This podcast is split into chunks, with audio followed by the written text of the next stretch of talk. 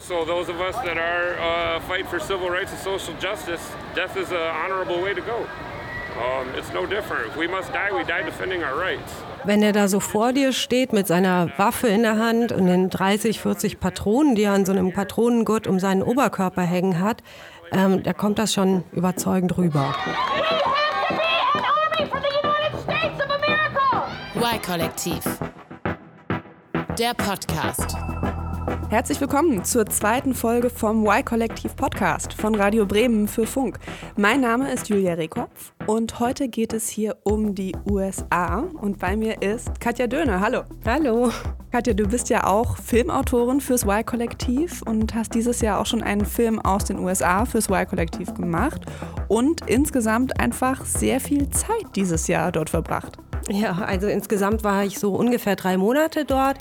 Ja, vor der Wahl natürlich vor allen Dingen, aber auch noch ein bisschen nach der Wahl. Und ähm, ja, der Grund dafür war, ich wollte mir das einfach alles aus der Nähe angucken, weil ich finde, wir Deutschen haben schnell so einen arroganten Blick auf die USA. Ähm, natürlich gerade auf die eher konservativeren Amerikaner. Mhm, genau, also da ist auch oft viel Unverständnis dabei, ja. wenn wir ähm, auf die USA gucken.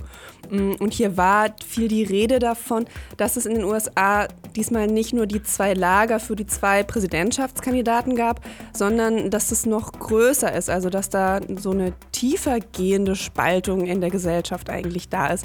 Ist das was, was du auch so erlebt hast? Ja, ähm, und ich würde mir wirklich wünschen, ich hätte da einen besseren Ausdruck für, weil ich kann das Wort gespalten persönlich kaum noch hören. Ähm, es ist so oft benutzt worden in der Berichterstattung, aber es trifft halt einfach auch. Also die Gräben, die sich dort durch die Gesellschaft ziehen, die sind so tief und ähm, beide Seiten sind ziemlich laut. Who Streets, Our Streets. Das ist der Schlachtruf, der auf den Demonstrationen dort immer wieder gerufen wird, und zwar von beiden Seiten. Also die Aufnahme gerade, das waren ähm, bewaffnete Black Lives Matter Demonstranten in Michigan. Und das hier sind die Proud Boys, eine rechtsextreme Gruppe. Ja, man kann eigentlich sagen eine Schlägertruppe, die ich in den Straßen von Washington live erlebt habe. Also beide Gruppen rufen das Gleiche. Beide beanspruchen die Straße für sich. Und ja, das ist ein ganz gutes Symbol für die Spaltung. Und diese Spaltung, ähm, die geht jetzt auch nach der Wahl nicht einfach so weg. Nee, Ehrlich gesagt im Gegenteil. Also vor allem in den Tagen nach der Wahl, eigentlich bis heute, hat man wirklich das Gefühl, dass die beiden Lager sich noch weiter voneinander entfernen. Auf der einen Seite diejenigen, die eine Veränderung wollen, also die Liberals, die es kaum erwarten können, dass Trump endlich weg vom Fenster ist. Und auf der anderen Seite die Konservativen, also die Trump-Unterstützer, die einfach nicht glauben, dass sie verloren haben, sondern äh, die denken, dass sie um den Sieg betrogen wurden. Und diese zwei Gruppen, die leben wirklich wie in unterschiedlichen Welten, also wie auf zwei Planeten. Mhm. Und mit genau diesen beiden Seiten hast du gesprochen. Ja, und ich habe auch das Gespräch vor allen Dingen mit den Extremen gesucht. Ähm, dabei habe ich das Land auch noch mal ein bisschen besser verstehen gelernt wie gesagt, ich finde halt, wir sind hier manchmal ein bisschen überheblich gegenüber den USA. Ja, und dann denken wir oft, na, die Amis mit ihren Waffen. Look, I get it. Some people are scared with a guy with a gun, where I'm not scared of that shit. Was soll das eigentlich? Halten sich für das geilste Land der Welt. The greatest nation in the history of the world, the USA! Ja, und wenn wir mal ehrlich sind, dann ähm, ja, halten wir die Amis auch gerne mal so für irgendwie weltfremd oder egoistisch irgendwie uninformiert, um es jetzt mal harmlos zu formulieren. Ähm, und das nervt mich mittlerweile, wenn ich sowas höre. Vor allen Dingen, ja, weil ich selber auch ein bisschen früher so gedacht habe. Ähm, aber ja, spätestens als ich jetzt selbst mal so eine richtige AR-15, also so eine halbautomatische Waffe auch in die Hand genommen habe, da habe ich auch den amerikanischen Freiheitsgedanken auch so richtig gespürt. so fühlt sich Freiheit an. genau. Nee, war ein Spaß. Aber ähm, geschossen habe ich wirklich ähm, und mich dabei aber eben auch viel unterhalten. Ähm, ja, und besser verstanden habe ich das Land in dieser Zeit, also auf jeden Fall.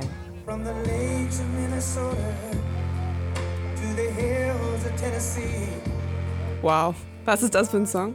Der Song heißt God Bless the USA, ist von Lee Greenwood, ähm, eigentlich aus den 80er Jahren, ist aber über die Jahre so zum Patriotismus-Klassiker geworden. Ich habe das Lied in diesem Jahr aber auch immer wieder auf den Wahlkampfveranstaltungen gehört, vor allen Dingen halt auf den Wahlkampfveranstaltungen der Trump-Seite. Und ja, so rein musikalisch gesehen finde ich ehrlich gesagt die Melodie auch ziemlich eingängig. Hat ein gewisses Ohrwurmpotenzial. ja, genau. Wo warst du denn, als du den jetzt aufgenommen hast? Das war in Michigan. Michigan ist ja ein Staat im Nordosten der USA. Und ähm, ja, Michigan war ein Battleground State. Es war also nicht ganz klar, wer hier gewinnen würde. In Allendale, einer kleinen Stadt mit so 18.000 Einwohnern, ähm, fand hier die American Patriot Rally statt. Das war so ein paar Tage vor der Wahl und dort habe ich vorbeigeschaut. Today is the day. Now is the time. Step out and stand for freedom in the United States. And I hope you have a great time today. Enjoy your day here at the Nationwide Freedom March. Das sind jetzt Trump-Anhänger. Genau, da sind viele ähm, ja, konservative Wähler gekommen, aber auch einige Lokalpolitiker. Und es waren auch viele Leute da, die einer Militia angehören. Die Militias, ähm, die Bürgermilizen, also bewaffnete Gruppen, sind das aber eben keine Soldaten, keine Polizei, sondern so privat organisierte Clubs. Über diese Militia-Gruppen, da hieß es hier in den Medien, dass das auch total eskalieren könnte, also am Wahltag oder mhm. auch danach. Genau, ja, das Thema war so in die Schlagzeilen gekommen, äh, als Trump im ersten TV-Duell ähm, aufgefordert wurde vom Moderator, sich von gewaltbereiten Militias und Gruppen wie den Proud Boys zu distanzieren. Give me a name. Give me a White name. supremacists and White, white, like white supremacists and white Proud. Boys. Stand back and stand by. Und ähm, stattdessen hat er aber gesagt, stand back and stand by. Also haltet euch zurück und vor allen Dingen haltet euch bereit. Aber wie gefährlich sind denn jetzt diese Milizen, diese Militias? Also sind die denn wirklich gewaltbereit ähm, und warten dann praktisch nur auf den richtigen Moment, um zu eskalieren?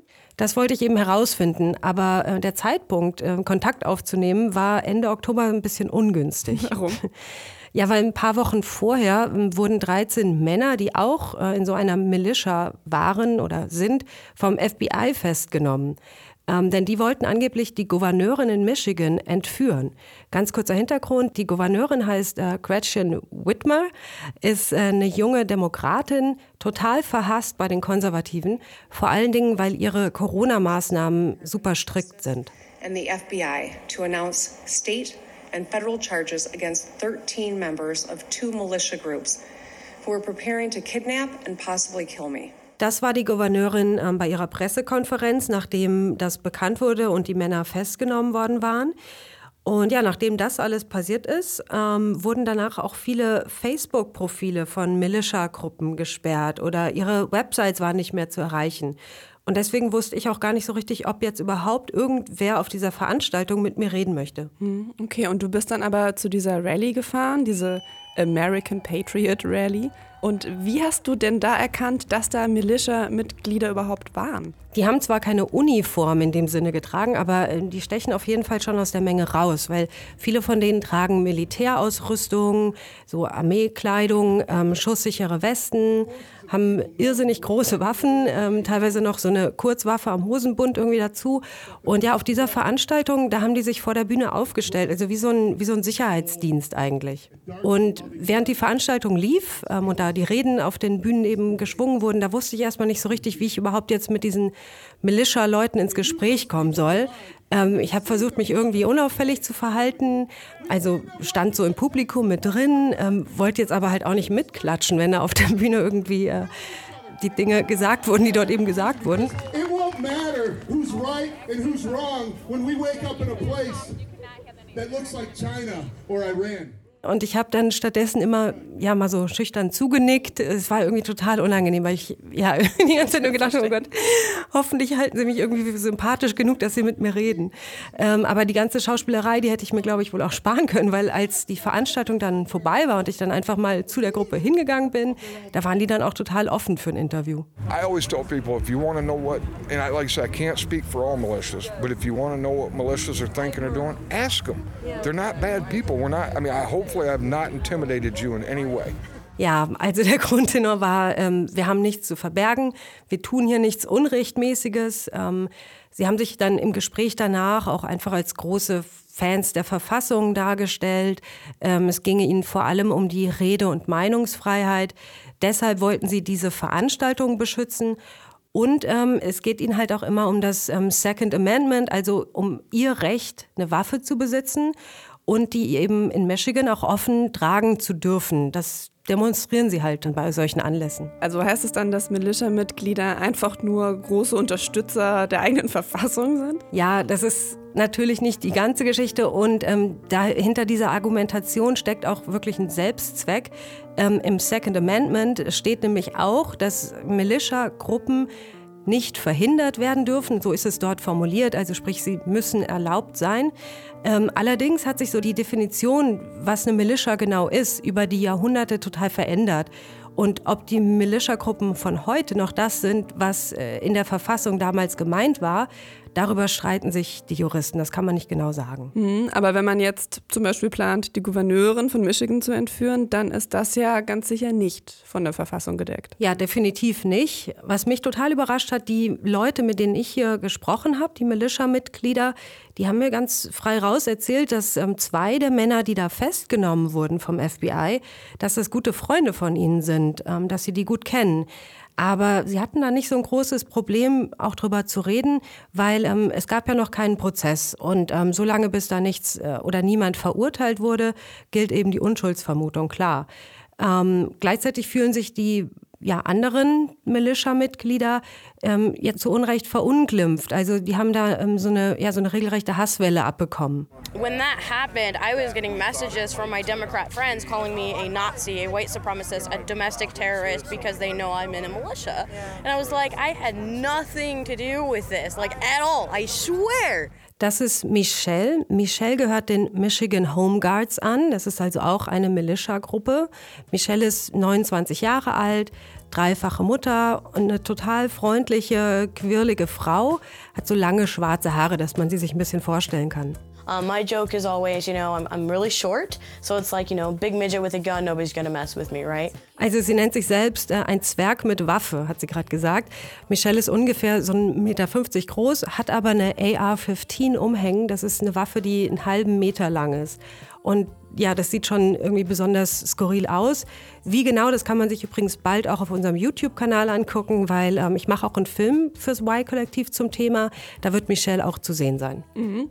Und Michelle, die ist also ähm, in einer Militia ähm, mhm. und sie ist auch Trump-Fan oder wie muss man sich das vorstellen? Genau, also sie sagt, sie unterstützt Donald Trump zu 95 Prozent.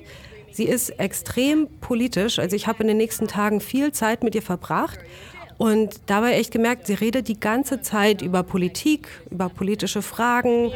I don't mind paying taxes as long as it gives the basic government functions, which is what we're supposed to be paying for, is the basic government functions.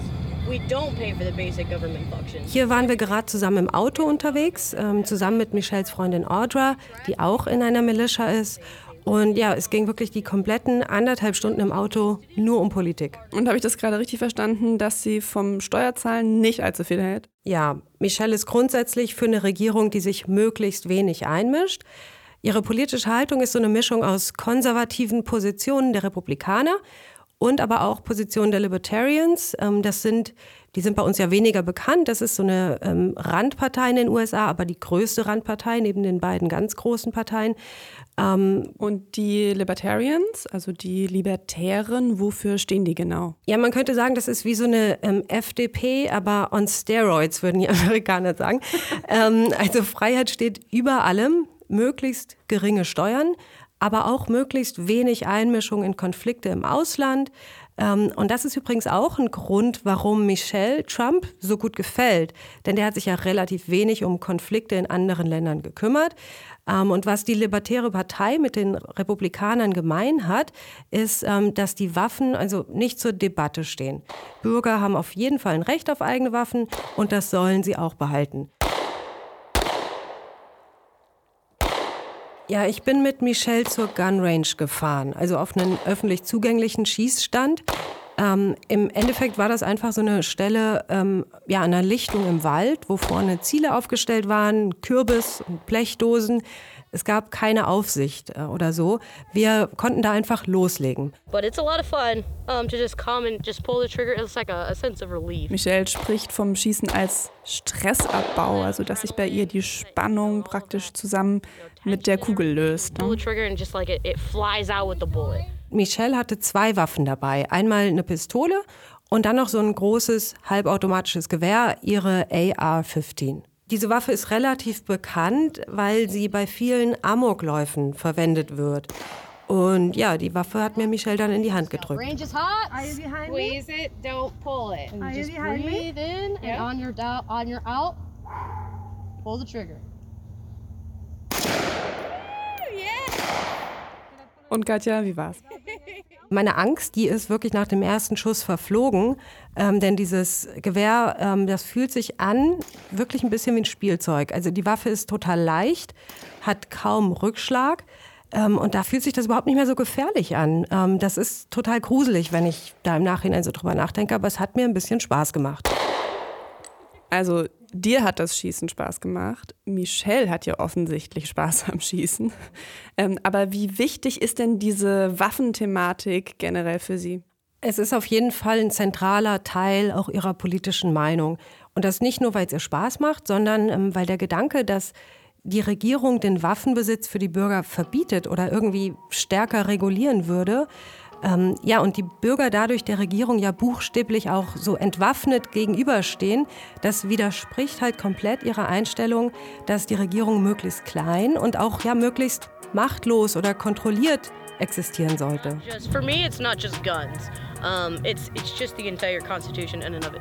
Es geht hier nicht nur um die Waffen, sondern um die ganze Verfassung.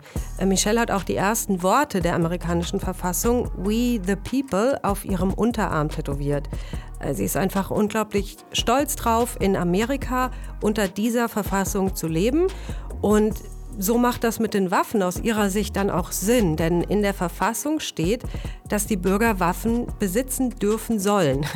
Also man darf nicht vergessen, dass vor der amerikanischen Verfassung der Unabhängigkeitskrieg stand und ähm, ja, ein bewaffneter Konflikt und dann den Ausgang dieses Kriegs, ähm, da hat Michelle eben eher so ein Gefühl von Stolz, wenn sie daran denkt, weil am Ende dieses Kriegs stand die demokratische amerikanische Verfassung. Macht das Sinn? Ja, irgendwie schon. Ähm, aber äh, die Welt dreht sich ja auch weiter und ja. gerade jetzt zu dem Thema Waffen. Da gibt es ja zum Beispiel inzwischen genügend Belege dafür, dass weniger Waffen auch bedeutet, dass es dann weniger Tote durch Waffen gibt. Also wenn der Zugang strenger reguliert ist, gibt es weniger Tote durch Waffen. Ja, aber da muss ich ganz klar sagen, da kann man mit den Statistiken kommen, wie man will. Das das wird einfach nicht geglaubt. Und da ist die eigene Überzeugung und die eigene Erfahrung irgendwie einfach stärker als sämtliche Erkenntnisse aus allen anderen Ecken der Welt. Ähm, auch Michelle hat das gesagt, dass es unmöglich ist, die US-Amerikaner, äh, die so wie sie denken, vom Gegenteil zu überzeugen. Good luck. We have a lot of guns. There's 330 million Americans and 300 million of them have guns. So yeah. Good luck. Good luck. 300 Millionen Waffen auf 330 Millionen US-Bürger, das ist natürlich wirklich extrem viel. Hm. Ähm, jetzt haben wir uns mit der einen, der konservativen Seite der ähm, gespaltenen USA auseinandergesetzt, oder zumindest mit einer Vertreterin dieser Seite. Äh, kommen wir jetzt mal zu der anderen Seite, zu dem anderen Extrem. Ja, dazu machen wir einen kleinen Zeitsprung und zwar hin zum 7. November. Die Wahl war da gerade drei Tage vorbei. Biden war schon so auf der Siegerstraße, aber es waren noch viele Staaten oder wichtige Staaten nicht fertig ausgezählt. Und ähm, in Michigan sind da nicht nur die Trump-Fans auf die Straße gegangen, sondern auch die Gegenseite.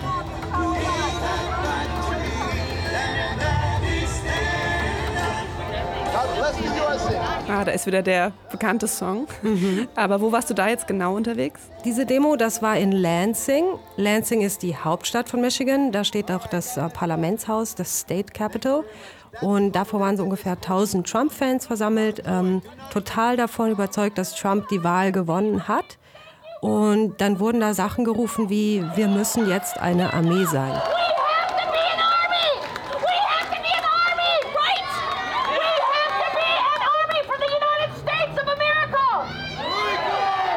Bei dieser Demo, da kam immer wieder so eine kleine Gruppe von Gegendemonstranten vorbeigelaufen. Die haben die große Demo immer so umzingelt. Ähm, das waren nur so 30 Leute ungefähr. Ähm, die hatten Black Lives Matter T-Shirts an oder auch Schilder in der Hand. Die hatten übrigens alle Atemschutzmasken oder äh, auf oder so Tücher vorm Gesicht, um sich vor Corona zu schützen. Bei den Trump-Anhängern, ähm, da trägt so gut wie niemand Maske. Die Gegendemonstranten haben dann, ähm, genau wie die Militia-Leute, die dort auch wieder demonstriert haben, so große Waffen umhängen. Wenn es so eine aufgeheizte Stimmung ist und beide Seiten geladene Waffen dabei haben, das klingt ehrlich gesagt ziemlich brenzlig. Ja, es gab auch so eine Situation, wo es fast eskaliert wäre. Bring it, bitch! Da hat sich also am Rande der Demo so eine Traube von Menschen gebildet. Ähm, beide Gruppen haben sich dann irgendwie vermischt, wurde sich angeschrien. Ähm, die jeweils andere Gruppe soll endlich abhauen. Gab dann auch echt so ein kurzes Gerangel. Das fühlte sich schon heftig an, weil die hatten ja geladene Waffen mitten in dieser Prügelei, halt irgendwie am Mann. Ähm, aber zum Glück, so nach ein, zwei Minuten hat sich das aufgelöst. Ähm, und dann habe ich meine Chance genutzt und den Anführer der Gegendemonstranten mal angesprochen. Do you talk to the press at all? Da hat mich der Anführer, der heißt übrigens Baneshi, ähm, eben gefragt, für welche Presse ich denn arbeite. Und ähm, da muss ich sagen, also man hat da so einen kleinen Vorteil, wenn man aus dem Ausland kommt, ähm, weil egal mit welcher Seite man in den USA sprechen will, Sobald man sagt, dass man nicht für die US-Medien da ist, ähm, öffnen sich die Leute relativ schnell, weil beide Seiten halten die Medien in den USA für total voreingenommen. Also man hat da ja auf der einen Seite die Sender, die jetzt eher so im Sinne der Demokraten berichten und kommentieren, wie CNN. Auf der anderen Seite die eher konservativeren Fernsehsender wie Fox News. Ähm, und dass da irgendwer noch neutral berichtet, das glaubt eigentlich niemand mehr. Und deswegen ist man als Ausländer immer schön außen vor und bekommt dann auch so einen kleinen Vertrauensvorschuss. Yeah? Donald Trump made it okay for them to come out and be proud racists, right? Like it was acceptable again. And we're here to say no. Yeah. How far would you go with your action? Uh, so those of us that are uh, fight for civil rights and social justice, death is an honorable way to go.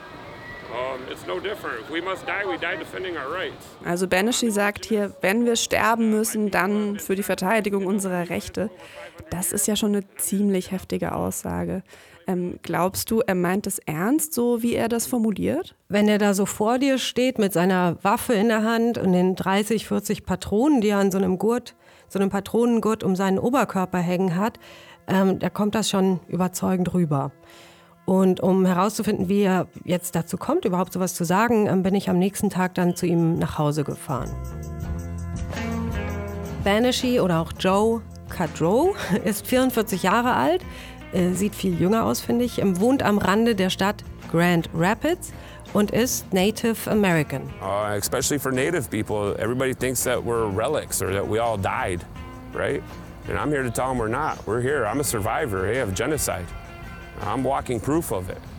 And uh, we're on Anishinaabeg land, no matter what anybody says. My people never seceded this land.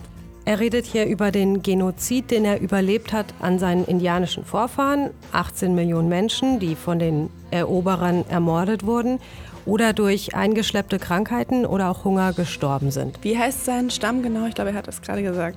Er gehört zu den Ojibwe oder auch Anishinaabe genannt. Ähm, ich war selbst unsicher, ob ich jetzt am besten von Native Americans, Indigenen oder ähm, Indianern sprechen soll. Und ich habe ihn mal gefragt, was er für richtig hält. Uh, and indigenous is mainly used to describe plants. Um, So I'm cool with Indian, uh, Aboriginal, or Anishinaabeg, but most natives just like to be called whatever native nation they are. So whether it's uh, Cree, hey, I'm a Cree. Uh, if they're Ojibwe, I'm Ojibwe. Banishis Wohnung ist voll von Federschmuck und so indianischen Symbolen.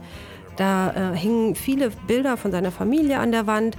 Aber da standen auch ein paar so ausgestopfte Adlerköpfe rum, ähm, Bildern von Bären und Wölfen. Und als wir da reinkamen, da ist er erstmal zu seiner Tiefkühltruhe gegangen und hat da einen eingefrorenen Steinadler rausgeholt. He's frozen, but? It's a golden eagle. That's how we make those bustles. That one's from a bald eagle. Uh, we get them through that uh, Indian Religious Act I was telling you guys about. Uh, native uh, people are the only ones that can get these things because they're on the endangered list. Um, and in order to get one of these, you have to be a member of a federally recognized tribe, and then there's a process that we go through in the federal government to Das klingt jetzt natürlich total skurril, diese ganze Situation. Ähm, aber das Ding ist halt, dass nur Native Americans das Recht haben, solche ähm, getöteten, gejagten Steinadler natürlich zertifiziert und legal zu kaufen. Ähm, und das ist erlaubt, damit sie damit eben ihren traditionellen Federschmuck herstellen können. Und da ist Banshee halt ziemlich stolz drauf. Okay, Banshee ist Ojibwe und er als Native American sieht sich auch ganz klar als Teil der Black Lives Matter Bewegung, richtig? Auf jeden Fall. Als Ojibwe sieht er sich als Teil der People of Color Community und ähm, diese ganze Trump-Bewegung, die sieht er als eine rassistische Strömung an, die auch weiter bestehen bleiben wird in Zukunft. Ähm, durch Trump wurden rassistische Äußerungen okay, rassistische Meinungen auch bestärkt, sagt Banashee. Und deshalb ist es für ihn auch ein Konflikt zwischen den Ethnien. Die Angst der Weißen, die Oberhand zu verlieren. They feel threatened like we do, just their sense of being threatened is a lot different, right? Their white fragility, white privilege is really being checked because in 10 years they're going to be the minority culture in this country. That, that's just a fact. Stimmt das denn, dass die weiße Bevölkerung in den USA bald in der Minderheit ist? Ja, also er formuliert das zwar ein bisschen übertrieben, aber dahinter steckt schon ein wahrer Kern. Man geht eher so von 20 bis 30 Jahren aus, bis die White Non-Hispanics, also die weiße Bevölkerung in den USA, nicht mehr die Mehrheit stellen wird. Ähm, da gibt es verschiedene Studien zu, unter anderem auch von der ähm, US-Regierung oder von US-Behörden. Das heißt jetzt nicht, dass irgendeine andere Gruppe die Mehrheit erlangt, sondern eher, dass die USA ein sogenannter mehrheitlich Minderheitenstaat wird. Also, dass das ein Land sein wird mit vielen großen Minderheiten. Für Banashir ist das der Grundkonflikt, der in den USA eben über allem schwebt. Also die Angst der Weißen vor der Bedeutungslosigkeit oder vor dem Machtverlust. And I've told people all the time, all we're asking is for equality. You better hope we never ask for revenge. Also er sagt, sie sollen froh sein, dass es ihm nicht um Revanche für die Vergangenheit geht, sondern lediglich um eine Gleichberechtigung in der Zukunft. I have kids. I think of my ne nieces and nephews. They shouldn't have to deal with this shit when they're our age. Our generations before us fucked up. Yeah. Was glaubt Banashee denn, wie sich die Situation für ihn ändern wird, wenn Biden jetzt Präsident wird? Er ist der Überzeugung, dass die Trump-Fans also zum einen sehr frustriert sein werden, zum anderen aber auch Rache wollen. Und deshalb sorgt er dafür, dass die Communities in der Region, in denen vor allem People of Color leben, dass die aufrüsten und sich Waffen besorgen. I think it's just the beginning. I think that as uh, the election becomes more certified or official, right? I shouldn't even say official, certified. Uh, these people are going to come in and disrupt communities of color to make us pay for the vote. Uh, and this is why I've, uh, I've made a call out in our community for all people of color to go and buy a firearm. Uh, we're now hosting training um, for people with firearms and shield training and first aid. Uh, so that way, when it does come, we're not caught off our toes. Also gründet Banashee jetzt auch eine Militia? So ein bisschen klingt's danach, ja. Was ist denn jetzt dein Fazit? Also wir haben ja jetzt ähm, zwei Menschen genauer kennengelernt, ähm, aber die haben sich beide so angehört, als ob sie jetzt keinen Schritt aufeinander zumachen würden. Also eher im Gegenteil. Ähm, inwiefern würdest du denn sagen, dass man das auf das ganze Land übertragen kann? Ich muss wirklich sagen, ähm, dass es so gut wie unmöglich ist, die USA als ganzes Land zu beurteilen und vorauszusagen, was da als nächstes passiert. Also daran scheitern ja mittlerweile die weltbesten Meinungsforscher, ähm, diese Nation irgendwie einschätzen zu wollen. Äh, ich glaube aber, dass Donald Trump die Zukunft der USA immer noch ja, ziemlich in seinen Händen hält, auch wenn er abgewählt ist und dazu nur noch ein paar Wochen Zeit hat, um irgendwelche Aktionen zu machen. Aber ähm, Donald Trump mobilisiert und begeistert seine Fans und die sind unglaublich loyal und das bis heute. Also das habe ich zum Beispiel auf dem Million Maga March äh, Mitte November in Washington erlebt. Maga, das ist Make America Great Again. Mhm, okay. Genau, richtig. Ähm, und ja, Mitte November, ähm, also da war die Wahl schon ja, zehn Tage ungefähr vorbei.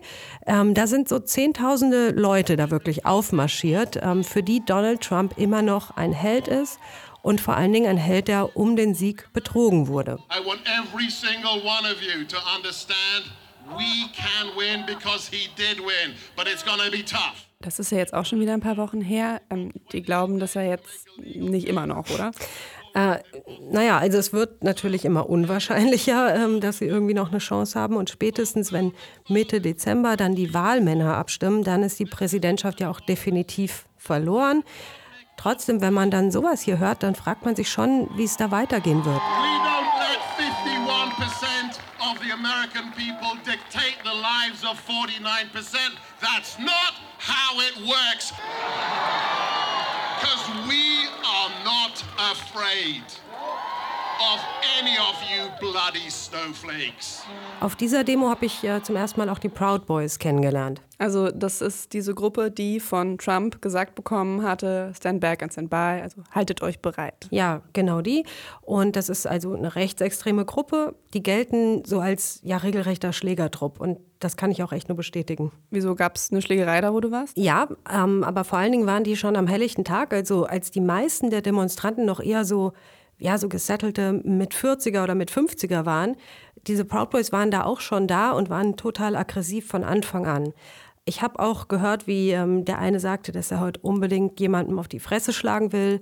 Ähm, ja, also das, solche Äußerungen gab es da mehrmals. Ähm, und es ging dann am Abend auch ab. Also es gab Ausschreitungen zwischen den Proud Boys und einigen Leuten der anderen Seite. Aber zum Glück sind in Washington, DC keine Waffen erlaubt. Jedenfalls, wenn Donald Trump nochmal versuchen sollte, seine Leute anzustacheln oder auf die Straße zu bringen, dann stehen die auf jeden Fall parat. Also zum einen diese Schlägertrupps, wie eben die Proud Boys, aber auch hunderttausende Leute wie Michelle, die vielleicht nicht ganz so auf Eskalation gebürstet sind, aber trotzdem eben so im Falle des Falles alles geben würden, um für ihren Präsidenten halt zu kämpfen. Hast du denn nochmal mit Michelle gesprochen, was sie dazu sagt? Also was wird sie denn machen, wenn Biden vereidigt wird? Ja, wie soll das überhaupt alles weitergehen, ähm, habe ich sie gefragt. Und ob die Vereinigten Staaten jetzt auseinanderbrechen. I guess so. A lot of people are saying if Biden wins, they're going to try to secede from the Union. Um, I'm almost right there with them. sie sagt das hier so halb im Spaß, ähm, dass sie langsam eben auch daran glaubt, dass die Vereinigten Staaten bald auseinanderbrechen. Ähm, aber letztlich meinte sie dann, sie akzeptiert das, wenn Biden gewinnt, also wenn es ein rechtmäßiger Sieg ist. Ähm, und das meine ich eben mit, Trump hält die Zukunft immer noch so in seinen Händen, weil wenn Trump weiterhin behauptet, dass Biden eben nicht rechtmäßig gewonnen hat, sondern eben betrogen hat und vielleicht dann auch noch richtig Terz macht oder so, dann werden das eben auch seine Anhänger weiter glauben, auch Michelle. Und dann werden die im Zweifel auch nochmal darauf reagieren. Und das macht mir halt Sorgen. Mm, aber wenn er es am Ende jetzt doch akzeptiert? Ja, dann wird es vielleicht nicht jetzt eskalieren, ähm, aber die Überzeugungen der Leute, die bleiben ja. Und die ganzen ungelösten Konflikte, die bleiben auch. Ähm, der Austausch zwischen den beiden Seiten, der wird auf jeden Fall immer weniger. Das hat mir auch Michelle erzählt. Um, but I have friends that are on the left. Um, but I've noticed that since this is, you know, as the four years has gone on, they've become more and more I don't want to say crazy, but like crazy. Crazy is, I guess, the most accurate word. Is accurate. I've watched them go from being able to have a reasonable discussion about the issues to not being able to have a reasonable discussion at all. You know, you disagree with them, you're just automatically, you know, a Nazi, a gender traitor, a racist, a sexist, or whatever. Ich hatte am Anfang erzählt, dass mittlerweile viele ähm, Websites der Militias, ähm, auch die von Michels Militia, dass die offline genommen wurden. Auch Facebook hat viele Profile gesperrt von Leuten, die sich in solchen Gruppen organisieren. Auch Michels Profil ist gesperrt.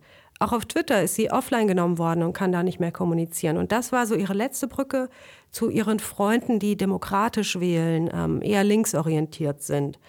Und ähm, ja, Michelle hat mir erzählt, dass sie und ihre Militia und ihr eher rechtskonservativer Freundeskreis jetzt auf anderen Apps kommunizieren. Zum Beispiel MeWe und Parler sind zwei Netzwerke, die bei den Rechten und den Konservativen in den USA gerade ganz groß im Kommen sind, weil da eben nichts zensiert wird. Also teilt sich jetzt auch die Social-Media-Welt in zwei Realitäten. Genau, danach sieht es auf jeden Fall aus. Die Kanäle, also sowohl die Fernsehsender als auch die verschiedenen Profile auf den Social-Media-Seiten, die sind ja schon lange gespalten. Ähm, aber was jetzt halt noch hinzukommt, ist, dass ja sogar noch ganz andere Plattformen benutzt werden. Also aneinander annähern tut sich da niemand. Katja, vielen Dank für deine Reportage. Gerne. Schreibt uns, wie es euch gefallen hat, was ihr über das Thema denkt. Und zwar auf Instagram, da findet ihr das Y-Kollektiv. In zwei Wochen gibt es dann eine neue Folge vom Y-Kollektiv Podcast in der ARD Audiothek. Und da wird es dann um das Thema Homophobie bei strenggläubigen Christen gehen. Y-Kollektiv. Ein Podcast von Radio Bremen und Funk.